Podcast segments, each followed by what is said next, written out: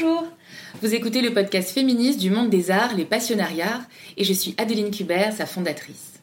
Dans ce podcast, vous découvrirez comment les mondes de la création, de la culture, de l'art font avancer la cause féministe.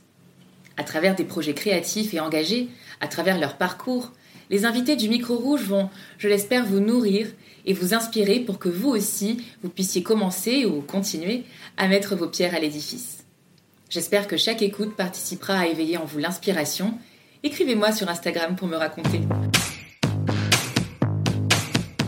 Je suis ravie d'accueillir aujourd'hui au micro rouge Anne-Lise Stern, fondatrice de Art Girl Gallery, qui soutient les artistes femmes dans le monde de l'art grâce à une maison d'édition, un observatoire et un cycle de conférences sur l'histoire des artistes femmes. Depuis quelques mois, Anne Listern s'intéresse aussi à l'intégration et à la visibilité des artistes performeuses dans l'univers NFT, ainsi que sur la démocratisation de cette technologie auprès du grand public. Si je l'interroge aujourd'hui, c'est pour parler bien sûr de ses activités passionnantes, mais aussi pour évoquer le syndrome de l'imposteur, l'entrepreneuriat féminin dans le monde de l'art, et évidemment, encore et toujours, de féminisme. Bonne écoute inspirante avec cette jeune femme badass à suivre de près. Bonjour et euh, merci d'être venu aujourd'hui euh, au micro rouge des passionnariats. Euh, j'ai une question euh, qui me brûle les lèvres. J'ai envie de savoir, quand tu étais petite, quel est le métier que tu voulais faire? Ah, je voulais. c'est marrant. Je voulais absolument devenir égyptologue. J'étais, j'avais vraiment une fascination de l'ordre de l'obsession pour l'Égypte ancienne. J'avais tous, les, tous les bouquins chez moi et tout. Et j'étais au point où je m'entraînais à euh, me mettre en condition pour partir en Égypte, c'est-à-dire que la nuit, je dormais fenêtre ouverte euh, dans le froid pour m'adapter justement au froid de la nuit dans le désert, et l'été, je me mettais en plein cagnard pour supporter euh, justement la chaleur en Égypte. Voilà. Ah oui, donc c'était un grand projet. oui, c'était un très grand projet. Est-ce que je peux me permettre de te demander où tu as grandi? J'ai grandi en banlieue parisienne, dans le 91, dans une petite ville. D'accord, très bien. Et Comment l'art est rentré dans ta vie? Euh, bah écoute, pendant longtemps, je racontais justement, euh, quand on me posait la question, que c'était euh, une exposition au Palais de Tokyo qui m'avait ouvert les yeux, enfin la première exposition d'art contemporain que j'ai vue. Et en fait, aujourd'hui, avec du recul, je pense que oui, ça a été un peu déterminant, mais en fait, c'était plus. bah, ça touchait plus à l'endroit où j'ai vécu, dans le sens où on était dans une petite ville, il n'y avait pas grand chose à faire. Et je pense que ce qui m'a un peu amené à l'art, c'était le fait d'accompagner mes potes graphés, euh, d'organiser des concerts euh, un, peu, euh, un peu au point du feu, là où on a grandi. Enfin, je pense que c'est plus tous ces éléments-là que, bah, clairement, que les musées ou que cette exposition. Et quand on est fasciné d'Égypte ancienne, depuis son plus jeune âge, c'est que forcément quelque chose de l'ordre de la culture, des mythologies, donc un univers en fait très proche de ce qui a nourri l'art, euh, animé depuis euh, très longtemps. Euh, les livres, ça ouais. Ouais, ouais, les livres. Euh, j'ai la chance d'avoir une mère. j'ai la chance d'avoir une mère qui écrit, qui n'a pas du tout toute la culture musée ou histoire de l'art, mais qui s'est toujours beaucoup intéressée à la littérature, qui m'a fait lire beaucoup de, beaucoup de littérature contemporaine. Et puis on avait une grande bibliothèque chez nous. Et, et en fait, je passais mon temps à dévorer, dévorer des livres. Et elle m'a pas mal fait lire aussi de, mythologie ou même euh, de, de, textes, euh, de textes religieux. Donc euh, je pense que ça a joué aussi. Et en quoi ça a été un peu déterminant dans la suite de ton parcours? D'abord scolaire et puis après professionnel Dans la suite de mon parcours scolaire, après, je suis arrivée, enfin, je suis pas arrivée tard à l'art, mais disons que pendant longtemps, j'ai eu ma petite période égyptienne. Après, j'ai voulu devenir absolument journaliste. Et euh, parce qu'en plus, j'étais, militante féministe assez tôt. Euh, comment euh, cet amour de lettres, de la culture, de l'histoire aussi, a après nourri ton parcours scolaire, puis après professionnel? Qu'est-ce qui t'a, quel, quel, choix tu as fait? Hum, bah, j'ai fait un choix, euh, j'ai fait un choix à la fin de ma, à la fin de ma terminale quand je suis partie, euh, quand je suis partie en marché de l'art à l'EAC, l'école d'art et de culture. Mais avant, j'étais, euh, en ES parce que tout simplement ma, ma mère avait trop peur que je, passe, que je parte dans un cursus, dans un cursus littéraire. Donc je dirais que ça m'a pas tant influencé que ça, sauf sur le fait de bah, justement d'avoir eu la chance de, beaucoup lire. Du coup, ça me donnait une facilité en fait à l'école clairement.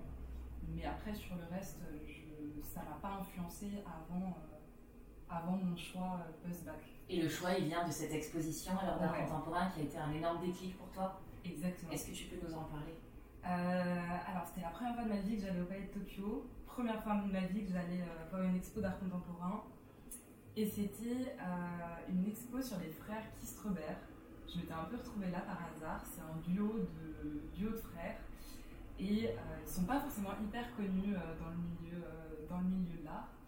Et en fait, c'était, tu rentrais dans la salle, c'était une des grandes salles du Palais de Tokyo, et tu avais des, œuvres en fait qui étaient. il y avait plein de couches, de matière, il y avait la pâte à modeler par exemple, ou des trucs comme ça. Et c'était des très très très très grands formats. Il y avait comme ça des juxtapositions de textures. Et c'était sur des grandes barres euh, métalliques et ça tournait. Et en fait, je pense qu'il y avait aussi le côté. Euh, moi, je faisais de la pole dance à l'époque, j'ai repris aussi maintenant. Et il y avait ce côté-là. Euh, enfin, je pense qu'en termes d'identité visuelle, ça m'a rappelé, ça m'a rappelé quelque chose que j'aimais. Et, je pense que ça m'a permis aussi de, bah, de mieux appréhender l'expo et franchement, euh, je me suis assise par terre, j'ai dû rester une heure à juste regarder le truc. Et je suis sortie et je me suis dit, mais en fait, euh, plus tard, j'ai trop envie de bosser avec des gens comme ça, quoi. Et j'ai trop envie de, monter des expos comme ça et, de participer à ce genre de trucs. Et donc, d'où le choix après de l'EAC et d'intégrer une formation qui te préparait, qui te préparait pardon, au métier des arts et de la culture. Ouais, exactement. J'avais, fait, euh, j'avais postulé en parallèle en histoire de l'art, en droit et histoire de l'art à la Sorbonne. J'avais été prise mais euh, il y avait le côté, il y avait vraiment le côté, c'est vraiment un univers que je ne connais pas et j'aimais bien le côté, tu sais, découvrir un peu professionnellement euh, ce qu'il allait en être. Et puis j'aimais bien l'idée de me dire que je me dirigeais plus vers la partie marché que vers la partie, euh, que vers la partie musée ou la partie culture. Je sais pas, j'avais déjà un peu en moi l'idée de, de me dire j'ai plus envie d'aller dans la partie marché que dans le côté institutionnel. Donc il y avait cette partie entre guillemets, euh, vente euh, commerciale, euh, l'idée aussi de, l'argent. Le marché, c'est ça aussi. Hein. c'est des, œuvres qui sont vendues, c'est des collectionneurs, c'est de l'argent brassé. Est-ce que ça vient aussi de ton militantisme féministe la volonté de faire de l'argent? Moi, je trouve que c'est très politique au final d'être une femme et d'affirmer ça. C'est rare du côté des femmes assumer le rôle voilà, euh, j'aime ce qui est autour du marché, j'aime ce qui est autour de l'argent, j'aime ce qui est autour de la vente et du commercial. Enfin, c'est une opinion personnelle, mais j'avais envie de te poser la question. Ouais, non, non, mais c'est très vrai. C'est effectivement euh, très militant. Et je pense que c'est très, très important de le dire, et surtout dans nos métiers, parce que euh, c'est des métiers dans lesquels il faut qu'on ramène de l'argent. Et, ouais, ouais, clairement. Et oui, j'avais déjà ça en moi. Je pense pas que c'était conscientisé de façon féministe à l'époque. Maintenant, ça allait, euh, clairement. Et maintenant, même, je me force à, je me force à en parler. Je me force à, je me force à parler de mes prix, à défendre mes prix. Et bon, j'y arrive pas toujours. Hein. Il y a encore des fois où je fais des trucs un peu bêtes et où, j'offre, par exemple, un article à moi, un journal, sans réfléchir au fait que, bah non, en fait, j'aurais dû être payée, quoi. Mais, euh, mais j'apprends petit à petit. Et, euh, et aussi, il y a un groupe de filles avec lesquelles j'échange régulièrement un peu plus âgée, mais qui aussi me bah, m'aide à prendre confiance sur ces sujets-là et m'aide à prendre enfin, conscience que c'est très important d'être euh, bah, d'être systématiquement rémunéré et de, de, défendre ses prix et de ne pas avoir peur de, de les afficher. Quoi. Ok, génial. Et alors, tu as parlé de ton déclic euh, pour ton amour de l'art. Est-ce que tu peux nous parler de ton déclic pour le militantisme et le féminisme? Comment tu es devenue féministe? Euh, parce que j'avais pas le choix. Parce que j'avais pas le choix, parce que j'ai grandi, euh, j'ai grandi dans une famille où il y avait un héritage patriarcal qui était très fort pour le coup. Ça, je m'en rends compte aujourd'hui. Euh, alors c'était un peu ambigu parce que j'ai une mère qui était au final, enfin j'ai une mère qui au final est très très féministe et qui a un parcours qui je pense est hyper hyper hyper inspirant. Mais, euh, mais voilà, ça restait quand même une famille patriarcale, ça restait une famille où, avec du recul, je me rends compte qu'en tant que femme, bah, on n'avait pas le droit de parler en fait, et on n'avait pas forcément le droit d'avoir une opinion. Et du coup, c'était. Euh, bah, je dirais que c'était la seule solution. Après, il y a eu aussi. j'ai eu une prof en, seconde qui a été très déterminante sur ça, qui, une prof de sociologie, qui un jour, en plein cours, en fait, a à pousser une gueulante en disant mais en fait j'en ai marre quand je pose une question que, que des filles brillantes se taisent et n'osent pas prendre la parole et mesdemoiselles il va falloir vraiment que, vous n'ayez pas peur de, prendre la parole et de l'ouvrir. Et euh, bah, tu vois c'est bête ça a pris euh, je sais pas peut-être euh, une minute mais je pense que ça a été hyper déterminant dans mon parcours. Et après ouais ça je vais, le dire parce que j'en parle de plus en plus mais j'ai découvert très très tôt euh, que j'étais bisexuelle et euh, bah, assumé à 15 ans euh, de façon publique d'être en couple avec une femme dans un lycée où en fait il n'y avait jamais eu de couple de femmes avant ça, bah ouais, t'es obligé d'aller dans le militantisme et dans le féminisme. Je pense que voilà, ça a été une succession de choses où en fait bah, tu te rends compte que tu n'as pas le choix et que tu es obligé d'aller dans ça. En tout cas, c'est euh, une force que toi tu as sentie euh, d'être poussée vers ce que tu nommes toi là l'obligation, euh, puisque on pourrait imaginer qu'il y ait des tas d'autres jeunes femmes dans ton cas identique qui, elles, auraient pu choisir de se taire, de continuer à se taire, de parler vers ce qu'elles ont envie sur le plan scolaire, professionnel, sur le mm. plan personnel et intime. Donc merci euh, pour ton partage. Et puis euh, surtout bravo, parce que toi, ce que tu expliques est de l'obligation. En fait, moi, ce que j'entends, c'est surtout euh, un tempérament sacrément badass. ouais, c'est gentil.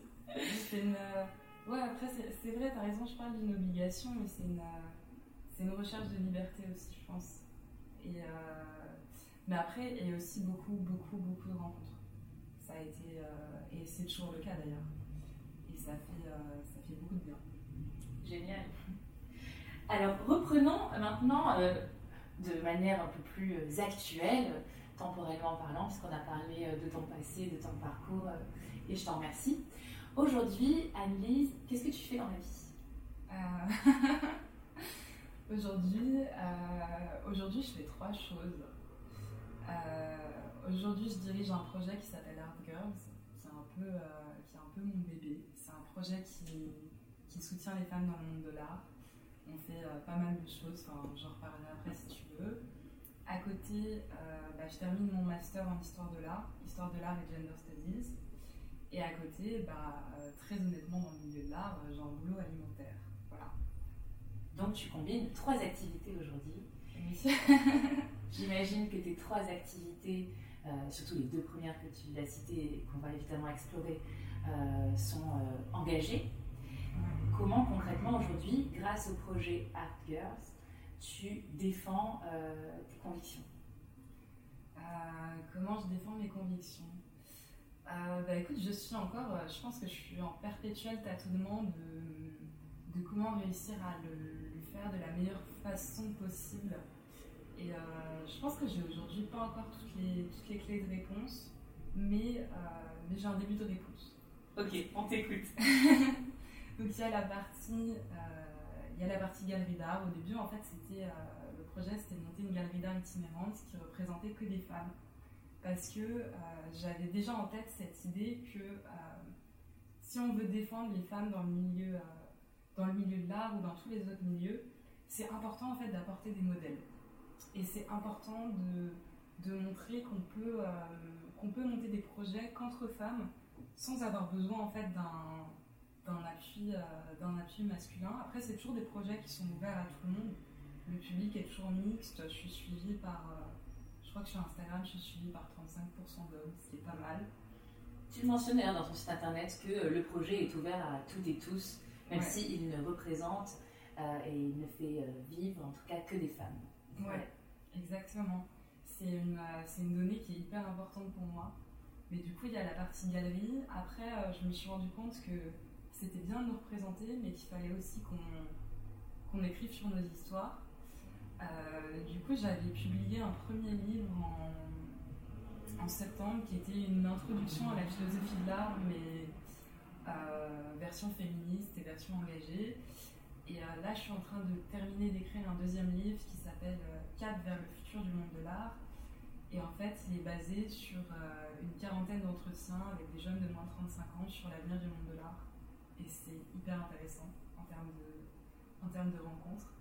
Et on parle beaucoup de la façon dont justement on, peut ré, repenser ce monde de l'art, ce qu'on peut, euh, peut proposer de nouveau. Et après, il y a deux autres éléments que j'ai découverts. Je me suis rendu compte que c'était bien de parler des femmes d'aujourd'hui, mais en termes de modèle, c'était bien de montrer qu'en fait, euh, on avait un héritage, qu'on avait un matrimoine. Je pense que c'est très important de, en tant qu'artiste femme ou en tant que femme, de, prendre conscience qu'on a, euh, bah, a un héritage culturel, qu'on a qu'on a des femmes en fait qui ont, toujours été présentes. Et euh, le dernier point, c'est les statistiques. Et c'est ça qui, en fait, au début, je pense, a un peu fait connaître Hard Girls. Il y a beaucoup de gens qui me connaissent comme ça. Euh, en fait, j'en avais marre de, de, devoir justifier qu'il y avait moins de femmes. Du coup, euh, je me suis dit, bah, en fait, je vais les compter. Parce qu'en fait, il y a un moment, les chiffres ne mentent pas. Et du coup, j'ai commencé, j'ai compté les femmes sur Art Paris. Donc les femmes euh, représentées euh, dans les galeries, les femmes euh, galeristes, quel type, quel type exactement de chiffres? Tous? Alors, pour Art Paris, j'ai fait que les artistes femmes. Donc après, c'est des énormes données, hein, vraiment, j'y ai passé des nuits. Mais je prenais tous les artistes représentés à Art Paris. Ensuite, j'allais checker tous les artistes, voir si c'est un homme ou une femme. Et après, comme ça, j'avais un tableau et je comptais tout. Et je faisais un pourcentage à la fin, c'était 25% je crois pour Paris. Euh, après j'ai fait pareil avec euh, la FIAC. Pour la FIAC j'avais fait par contre, euh, j'avais pas fait les galeristes mais j'avais regardé par exemple dans les membres du comité combien il y avait de femmes, bah, il y en avait moins. J'avais regardé le parcours hors les murs aussi, combien il y avait de femmes. Et après, j'avais aussi fait, j'ai fait les 300 galeries du CPGA, le comité professionnel des galeries d'art. Pareil, systématiquement, dans chaque galerie, combien il y a de femmes, et après une moyenne. Et euh, j'ai fait aussi, euh, j'avais fait ACA, et là je suis en train de préparer des statistiques sur les initiatives euh, NFT dans le monde de l'art, pour bah, juste en fait pour montrer qu'effectivement on n'est pas folle, il y a un problème et il n'y a pas assez de femmes. Et je pense que c'est important d'avoir des chiffres et c'est important de compter aussi systématiquement les femmes pour se, se rendre compte en fait. Donc aujourd'hui, Art Girl, c'est un projet de galerie d'art itinérante, une maison d'édition et euh, ce compte Instagram où tu fais vivre en fait et où tu publies ces statistiques que toi tu réalises. Et un cycle de conférences sur l'histoire euh, des artistes femmes. Ok. c'est beaucoup. Ouais. Pour quelqu'un qui euh, est aussi en euh, j'ai terminé d'études, puisque tu mentionnes aussi que tu es en train de terminer un master. Est-ce que tu peux nous en parler et nous raconter comment ce master vient compléter ta première formation et pourquoi tu as décidé de l'initier? Euh, bah, Je pense que c'est la pire bêtise que j'ai faite de reprendre un master. Parce qu'en fait, j'avais. Euh, du coup, j'avais une licence en marché de l'art que j'avais fait dans une école privée. Et j'avais un peu ce, ce sentiment de ne pas être légitime pour parler d'histoire de l'art ou pour faire de l'histoire de l'art. Et euh, ce besoin en fait d'avoir le, tampon en fait, euh, le tampon histoire de l'art euh, et le tampon recherche. Et du coup j'ai repris à la, à la Freie Universität à Berlin. J'ai eu la chance qu'ils acceptent de, de, me permettre en fait de, ne pas vraiment suivre les cours mais de passer uniquement les examens ce qui me permet quand même de dégager du temps, mais euh, avec du recul, ce n'était pas la meilleure idée à faire parce que les facs en Allemagne, c'est quelque chose de payant, donc ça me fait quand même un. C'est à peu près 5-6 000 euros euh, une, année, euh, une année en Allemagne, donc ça me fait quand même un budget. Avec du recul, j'aurais préféré l'investir dans ma galerie. Et il y a la difficulté de, bah, la langue, c'est en allemand. donc je me suis pas mal arraché les cheveux quand même à certains moments. Et en fait, avec du recul, je me rends compte que, ok, c'est intéressant, c'est cool, je suis en train de le faire, mais en fait, j'en avais pas besoin. Et, avec du recul, en fait, j'aurais juste dû foncer dans mon projet et pas chercher cette sécurité euh, des études qui, au final, m'a plus épuisée. Et je suis bien contente, là, d'ailleurs, en juin, de, pouvoir euh, clôturer ce chapitre. voilà. Alors, comment quand on est une femme comme toi, militante depuis tant d'années, diplômée déjà, entrepreneur, avec ce projet Art Girls, avec la galerie, la maison d'édition et le projet Art Girls sur Instagram qui publie les comptes que tu fais toi-même, et qu'en plus on reprend un master en allemand, comment on peut avoir un problème de légitimité encore? Mais je pense qu'il est toujours là. Il est toujours là et j'ai... Euh, c'est marrant, j'en parlais hier soir et je disais à une des filles qui était venue, je disais, mais tu sais, j'ai l'impression d'être une arnaque. Et je pense que je pense que je vais mettre des années et des années à plus avoir l'impression d'être une arnaque. Après, il y a un truc que j'ai compris et que je commence à conscientiser, c'est qu'en fait, les gens qui ne te prennent pas au sérieux, de toute façon, quel que soit ton niveau d'études, quel que soit le nombre de langues que tu parleras, quels que soient les projets que tu monteras, ce sont des gens qui de toute façon ne croiront jamais en toi. Donc ça, j'apprends à ne plus chercher cette, euh, cette reconnaissance de la part de, de la part de ces personnes-là, mais après, je pense que je sais pas, je pense que c'est lié à l'éducation, je pense que euh, aussi il y a le fait en tant que, ça c'est important d'en parler, je pense, en tant que jeune, que jeune femme, le fait de parler euh, publiquement de certains sujets, et je pense aussi le fait d'avoir un côté, parce que j'ai un côté hyper, physiquement j'ai un côté hyper féminin, je suis tout le temps en robe, je suis très souvent en je, je m'amuse souvent avec des couleurs, des couleurs roses, des paillettes, enfin voilà, c'est j'aime bien tourner un peu en ironie ce côté ce côté ultra girly. Je pense que ça joue aussi beaucoup dans le fait qu'on ne prenne pas du tout au sérieux. Et je le vois beaucoup, beaucoup avec les NFT, par exemple. Des, enfin, des personnes qui, des fois, ont, clairement moins de connaissances que moi, qui systématiquement viennent me reprendre en commentaire sur des choses, euh, enfin, sur des choses qui, des fois, sont fausses, sur des choses où il y a un moment, tu te dis, en fait, euh, je m'adresse à une communauté de, je crois que j'ai 4000 personnes qui me suivent je suis obligée de faire de la vulgarisation. Tout ce que tu me dis en commentaire, je le sais très bien. Mais euh, il y a un moment, en fait, je m'adresse à une communauté. Et, euh, tout ça pour. Euh, je me perds à chaque fois dans le fil de mes pensées. On était sur la légitimité et tu as l'impression que, du coup, à la fois ton âge et ton look, tu es systématiquement. Alors, peut-être pas reproché, mais en tout cas, joue dans l'avis que les gens vont avoir sur toi. Mais moi, ce qui m'intéressait, c'était de savoir à quel point ça, ça t'affectait encore aujourd'hui, puisque je trouve, moi en tout cas personnellement, qu'avec tout ce que tu as mis en place, avec tout ce que tu as fait jusqu'à présent, euh, ça rime pas avec quelqu'un qui a un, syndrome, tu vois, de non-légitimité, ou même si j'entends en tout cas le syndrome de l'imposteur que tu as encore, parce que quand tu te qualifies d'arnaque, c'est exactement ce que tu incarnes. Mais en tout cas, la légitimité, euh, j'ai été étonnée que tu en parles puisque tu as tellement construit avec ce concept girl. Moi, je t'ai connue avec la galerie euh, il y a trois bonnes années, je pense. Moins, mais. C'était avant le Covid. Euh, non, non, c'était après. C'était après le Covid, ouais. l'exposition dans le 6 Ouais, c'était c'était en octobre 2021. 2020. Octobre 2020. Donc déjà là, tu avais mis en place peut-être ce qui étaient les premières expositions euh, de, de, de, la galerie Art Girls.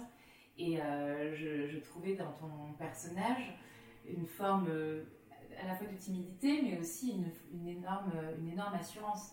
Donc voilà, je voulais savoir ce que tu pouvais dire sur ce, ce, syndrome, en tout cas, tu vois, de non-légitimité que, tu peux encore ressentir alors que tu as agi autant. bah, tu le ressens parce que c'est ce que je te disais, on, me le rappelle tous les jours. Et euh, c'est pour ça d'ailleurs que les, réseaux sociaux, d'un certain côté, euh, c'est assez violent. Mais en même temps, je pense que je m'en détache de plus en plus. Et j'accepte aussi cette idée de bah ok, c'est pas toujours parfait, je, ne suis pas toujours dans, dans la justesse. Euh, dans la justesse totale et surtout je ne peux pas plaire à tout le monde.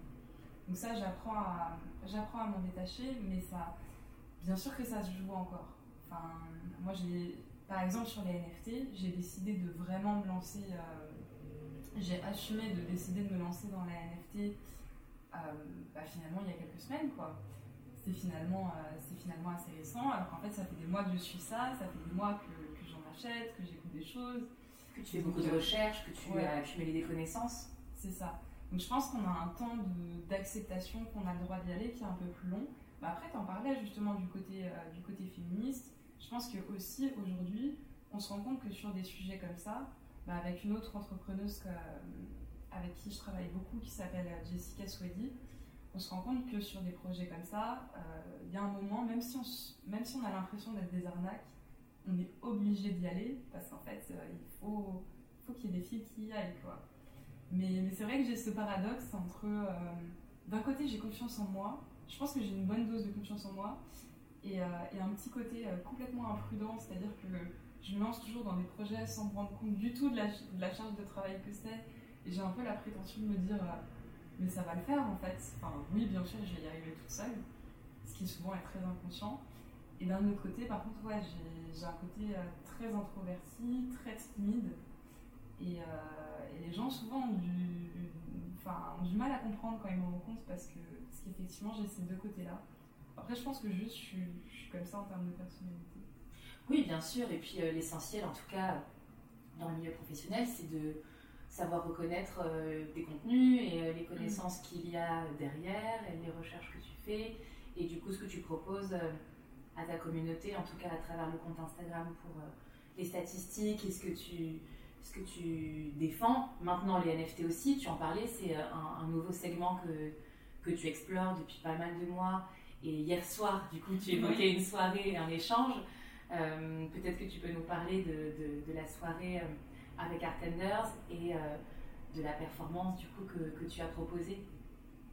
en fait, c'était très important hier soir parce que du coup, c'était une, c'est une exposition qui s'appelle Vestiges of the Future qui est organisée par, euh, par Artenders.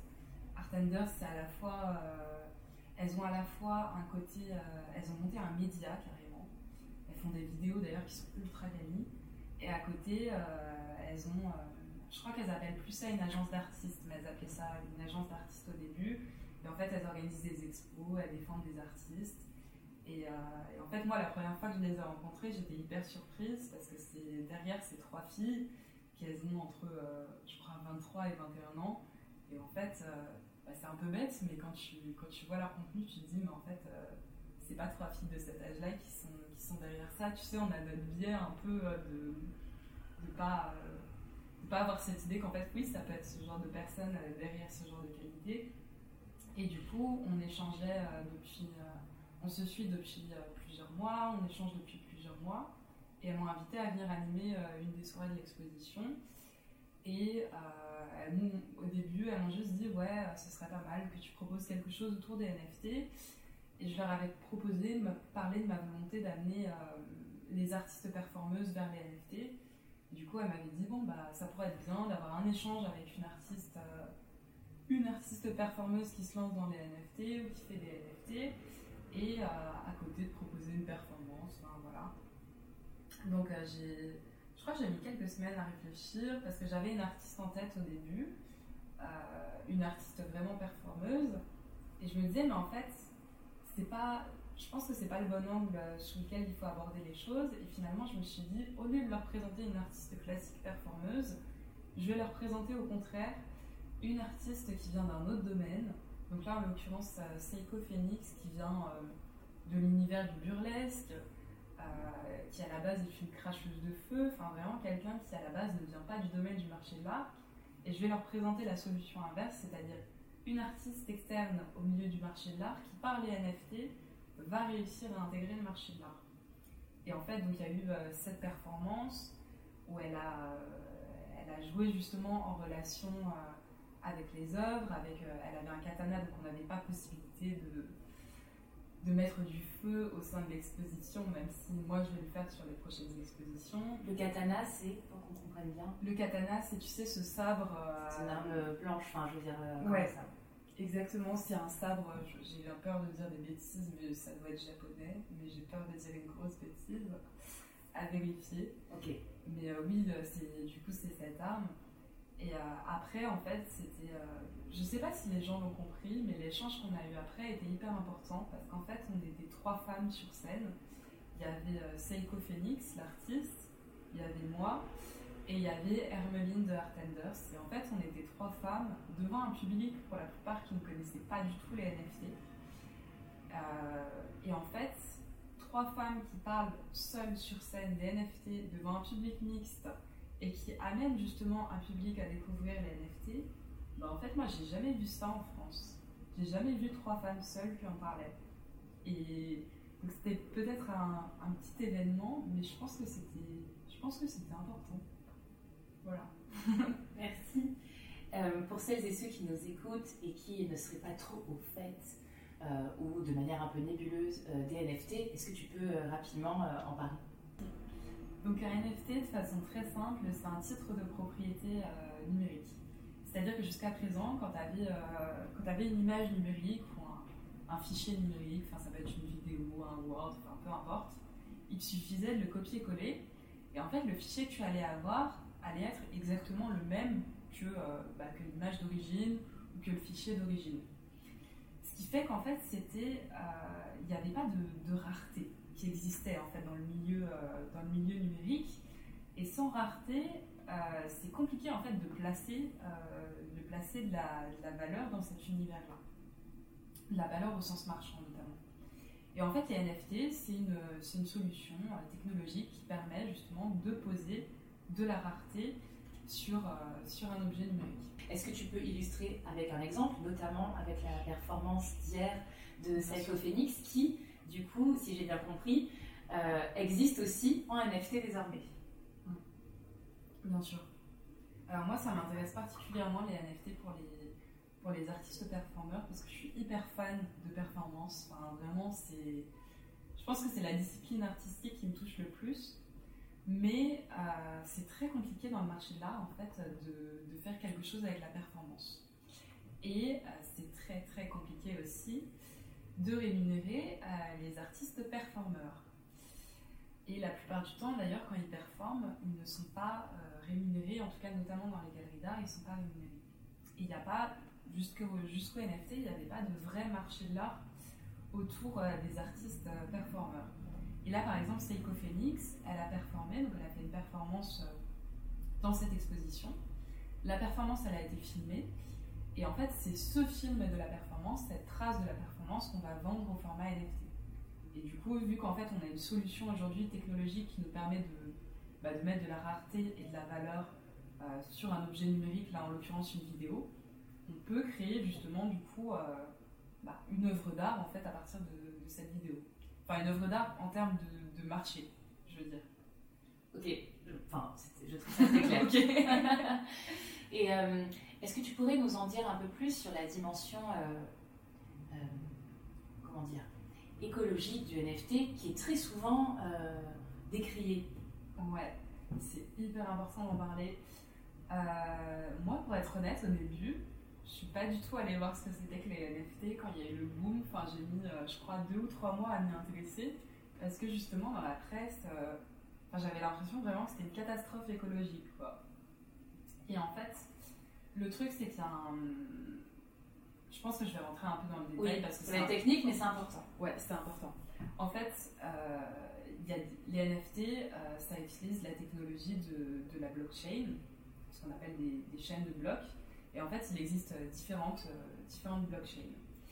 Et en fait, euh, comment ça se passe pour savoir si une blockchain est polluante ou pas?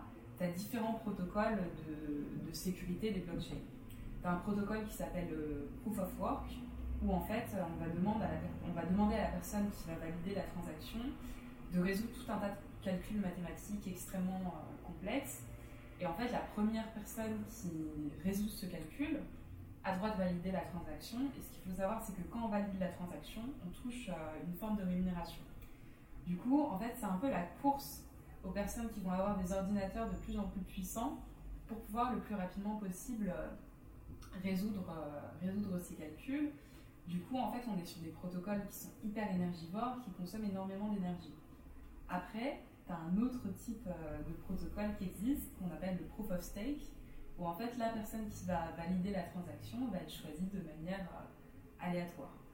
Du coup, pas de course à l'énergie. Du coup, on est souvent sur des, enfin, on est sur des blockchains qu'on qualifie comme green. Et euh, par exemple, euh, minter un NFT sur une blockchain comme Tezos, je crois qu'en termes de coût énergétique, c'est moins que de poster un tweet. Donc, si tu compares ça par rapport au marché de l'art traditionnel, si tu compares ça par rapport aux foires, si tu compares ça même par rapport à l'organisation de l'exposition, on est sur quelque chose qui est beaucoup, beaucoup, beaucoup plus écologique en fait. Et à chaque fois, ce qu'on oublie quand on décrit, euh, même, même si tu veux les blockchains qui se basent sur le proof of work, en fait, le souci, c'est que dans le, dans le marché de l'art actuel, il ne faut pas uniquement prendre en compte la production d'une œuvre, faut prendre en compte en fait le marché de l'art dans sa, dans sa globalité. Et rien voir, c'est une industrie qui est extrêmement polluante. Et autant dans le milieu du NFT, j'ai l'impression, de façon honnête, en tout cas les personnes que je viens rencontrer, j'ai l'impression qu'on a une conscience en fait de ces coûts énergétiques, déjà qu'on les mesure, et j'ai l'impression qu'on a une volonté justement de trouver des solutions technologiques qui vont nous permettre d'aller de plus en plus vers quelque chose de green. Et tu as des blockchains comme Ethereum qui sont en train de passer de ce protocole de validation très énergivore à quelque chose de beaucoup plus green. Donc il y a une démarche qui est faite. Dans le milieu du marché de l'art, honnêtement, j'ai l'impression de moins en entendre parler.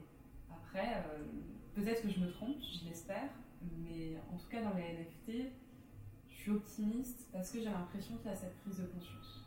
Et cette volonté déjà de mesurer. Ouais. Merci beaucoup, c'est très très clair et euh, je suis sûre que ça aura intéressé euh, beaucoup de nos auditeurs. Est-ce que tu veux bien nous confier tes prochaines actualités ou les prochains projets d'exposition engagés que tu vas mettre en place? Mmh. Ouais, alors je peux te confier deux choses que je n'ai pas encore annoncées. Je peux te parler de notre première expo et je peux te parler euh, d'un projet que je monte avec une autre entrepreneuse. Génial Encore des projets Oui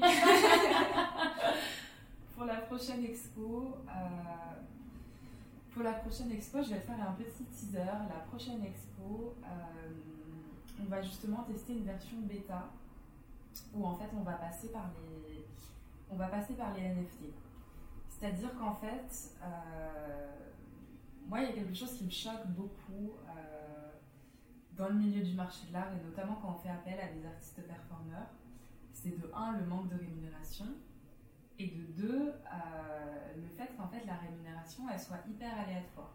C'est-à-dire qu'en fait on monte des projets d'expo, mais la plupart du temps, en tout cas quand on est une petite galerie, une galerie qui démarre, euh, bah, en fait on ne sait pas du tout ce qui va se passer derrière, on ne sait mm. pas si on va vendre, on ne sait pas si les artistes vont pouvoir être rémunérés.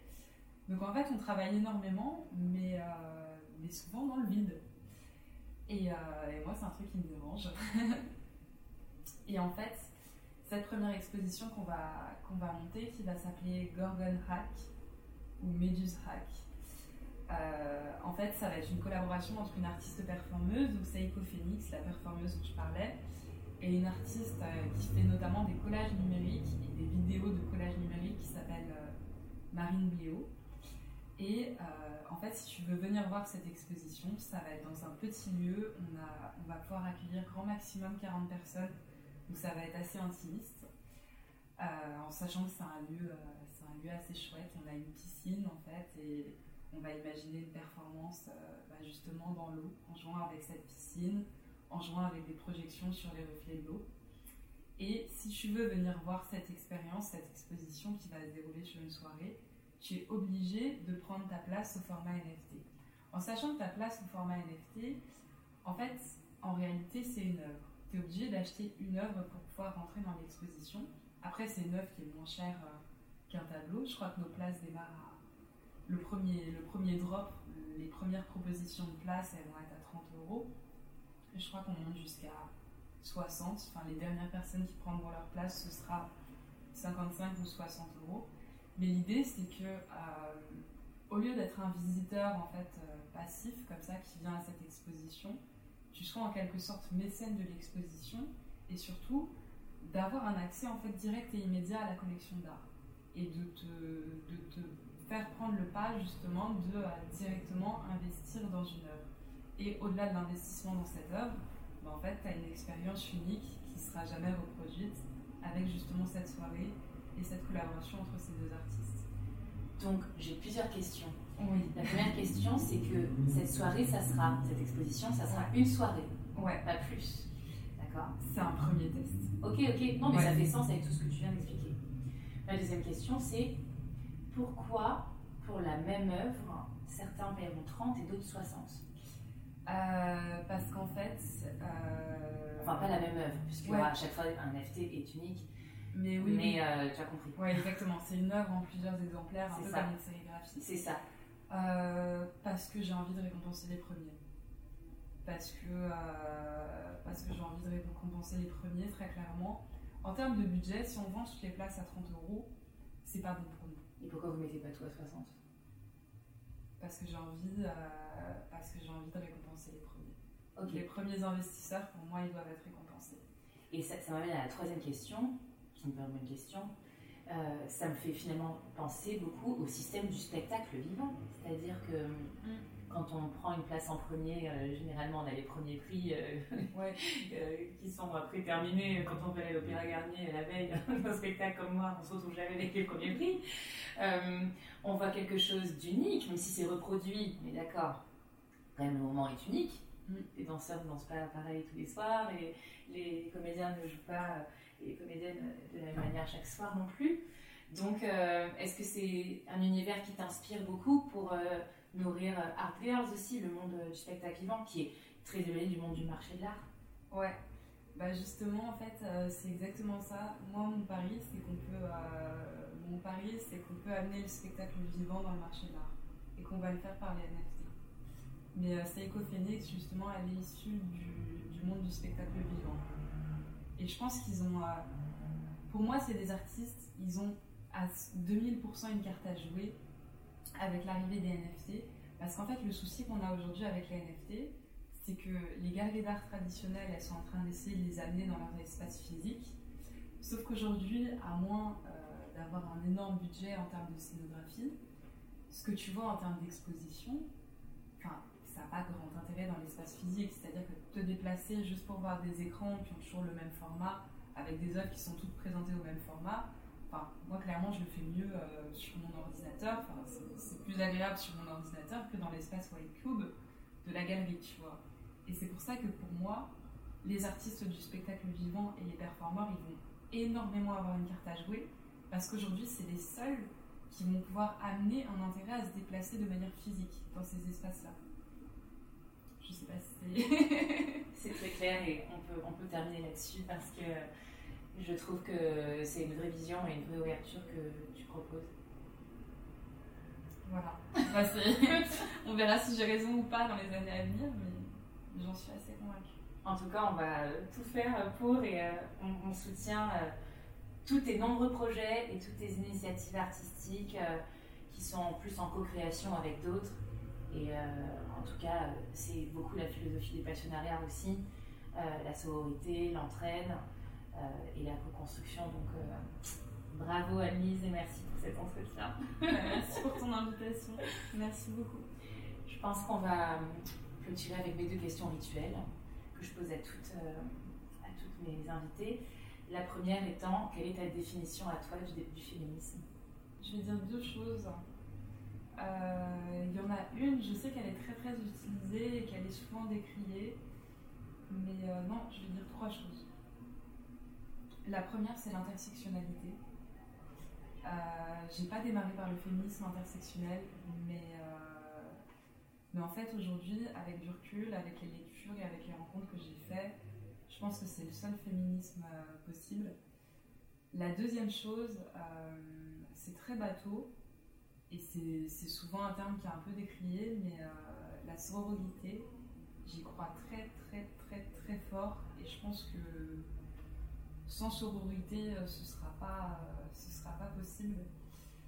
Et la dernière chose, euh, en fait, je me rends compte aujourd'hui que le féminisme, c'est pas,